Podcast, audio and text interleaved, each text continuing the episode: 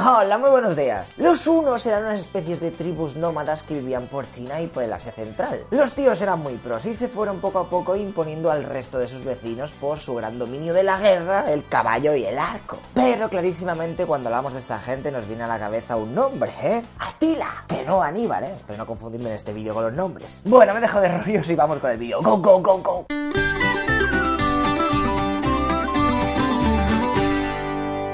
Estamos por el 434, 434, y el rey uno de la época se ha muerto. Momento en el cual los sobrinos Atila y Bleda toman el control. Hay que decir que los unos ya por esa época eran la repanocha y el imperio romano estaba empezando a irse a la mierda. Se había separado en dos y ahí era un sálvese quien pueda. De hecho, los romanos tienen una reunión con los dos nuevos jefes estos de los unos y llegaron a un pacto en donde prácticamente los locopisas se bajaban los pantalones, ya que se comprometieron a expulsar de sus tierras a las tribus fugitivas. Los que habían llegado huyendo de los unos. Pero no solo eso, también les doblaban el tributo que les debían de pagar, unos 120 kilos de oro al año, les dejaban comerciar en los mercados de las ciudades romanas y les iban a pagar 8 monedacas por cada prisionero romano que soltasen. El tratado ese fue bien y durante 5 años los europeos no volvieron a saber mucho de los unos, ya que estos se habían propuesto conquistar Persia y estaban por ahí dándose leches. Pero al final terminaron cansándose y volvieron quejándose de que el tratado ese de antes se había roto porque los romanos habían traspasado fronteras que se habían establecido también el pablico ese que habían firmado. Así que empezó la guerra. Los unos rápidamente conquistaron los Balcanes, ya que los romanos habían llevado las tropas a otros frentes. Así que los de Mario y Luigi optaron por firmar una tregua, traerse las tropas de África, conseguir casi y reanudar la lucha, acabando de una vez por todas con Atila, el uno, el pesado. Lo que pasa que ni aun con esas, porque los unos terminaron dándoles una paliza de la rehostia. De hecho, Atila estuvo a las puertas de Constantinopla, la capital, pero antes de que esta fuese atacada, el emperador romano se rindió y firmó otro tratado en donde se comprometió a pagar casi 2.000 kilogramos de oro por haber roto el anterior pacto. Además que el tributo ese que pagaban a los unos cada año había aumentado por 3 y en vez de 8 monedas por cada prisionero ahora pasaban a costar 12. Questo perduto le manda, menudo abusones. Vale, puede ser, pero lo bueno es que la paz vuelve. ¡Yuhu! De mientras en una cacería, el hermano de Atila, Bleda, que es con el que gobernaba, que estaban ahí los dos arriba, pues va y se muere. Algunos dicen que Atila lo mató y tal, pero no se sabe a ciencia cierta. Por lo tanto, ahora sí que sí, Atila es el jodido rey de los unos. Y como ya llevamos un rato sin tocar los huevos a los romanos, pues el que se va para allá a ver qué se cuece. ¿Qué? Era su hobby. Allí se encuentra una Constantinopla hecha una basura. Había habido muchos terremotos y varias de las murallas habían caído, matando a miles de personas. Que luego, a su vez, sus cadáveres habían creado pestes y, pues ya tú sabes. En definitiva, aquello era un caos, así que Atila aprovecha para robar toda la zona. Los romanos se quedan un poco, joder, lo que nos faltaba. Así que deciden organizar un ejército para intentar acabar con ellos. Pero vuelven a perder. Y ahora sí que sí, esto significaba alerta roja de peligro, porque la invasión a la capital era, vamos, estaba a cantar. Por lo que mandan a un embajador romano para que se reúna con Atila en su campamento y negocien otra vez. En esta meeting que está documentada, los romanos pudieron ver cómo Atila, al contrario que el resto de su corte, comía y bebía en una vajilla de madera y no lucía ningún atuendo o joya. También tenía a su lado lo que él llamaba la espada de Marte, que era un arma que se había encontrado un pastor por el campo y el tío este se le llevó a Atila y dice, toma, mira lo que he encontrado. Y ya el rey se montó sus historias con que esa espada era la de Marte y con ella tendría garantizada la victoria en todas sus batallas que daba wifi, que con eso podías entrar gratis al Viña, etc. Bueno, en la charla esa firman un tratado y otra vez dejan de darles la lata. Pero ahora entra en juego el otro cacho del Imperio Romano. Y la historia es curiosa, ¿eh? Porque la hermana del emperador romano se iba a casar con un senador, pero ella no quería, no estaba enamorado de él. Así que no se le ocurre otra cosa a la muchacha esta que mandar una carta a Atila pidiendo socorro. Y en el mismo sobre metió su anillo. Y claro, tú eres Atila, estás así un día tan normal, te llega eso y ¿qué piensas? ¿Un anillo? ¿Una chica? Chica me está pidiendo socorro.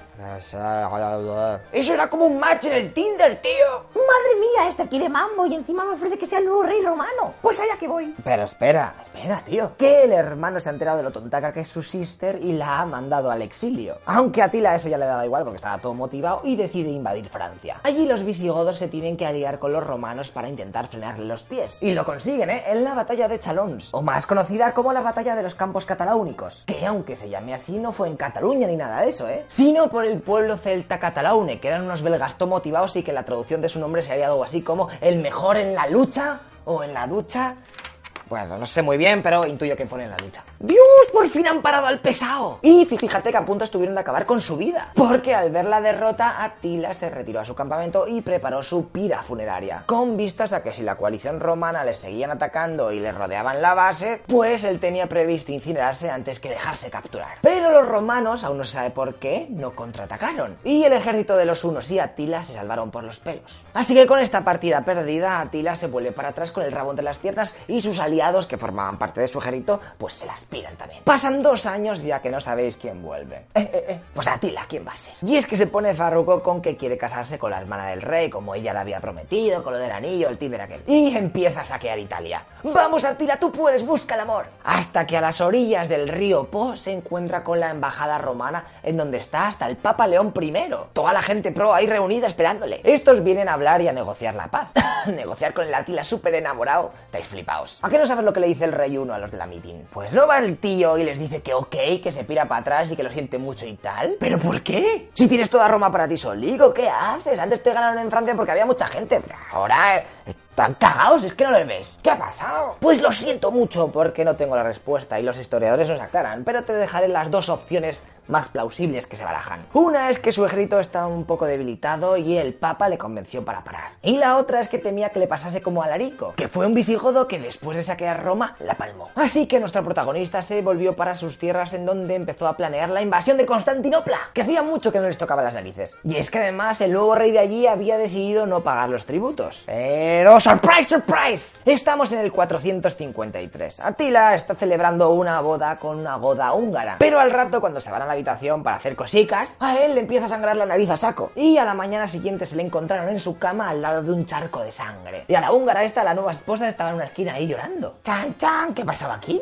Hemorragia, veneno, Telecinco. ¡Bah! Pues no se sabe. Pero tranquilos, que lo bueno viene ahora. Porque le enterraron en un triple sarcófago de oro, plata y hierro junto con su botín de las conquistas, que como imaginaréis no fue pequeño. Además estaba ahí su espada de Marte todo guapa y chetada. Y a todos los que participaron en el funeral les obligaron a suicidarse para que no se supiese el lugar del féretro. A día de hoy todavía no se ha encontrado esa tumba. Pero si eres un cazatesoros te diré que seguramente esté por la zona en donde murió. Es decir, por Hungría. Así que si vais por allí, estar atentos. Aunque también hay otras teorías que dicen que se lo llevaron a donde nació, más o menos por Rumanía, Bulgaria. Tíos, es que ha pasado mucho tiempo, es normal que no tengamos todos los datos. Eso sí, si lo encontráis, por favor acordaos del Tito Lech, ¿eh? Ay, Sanda, que no tiene que molar ver todo eso. Pero bueno, ¿qué pasó con los unos? Pues los hijos de Atila lucharon entre ellos por la sucesión y se dividieron. Al final perderían una batalla contra la coalición de los pueblos de solteros y el imperio acabaría ahí. No Atila, no party. Y muchos seguro que creéis que Atila sería una especie de bárbaro ahí tocateto, ¿eh? Pero que el muy pájaro hablaba latín, también sabía escribirlo, además del griego y más lenguas que usaban ellos en su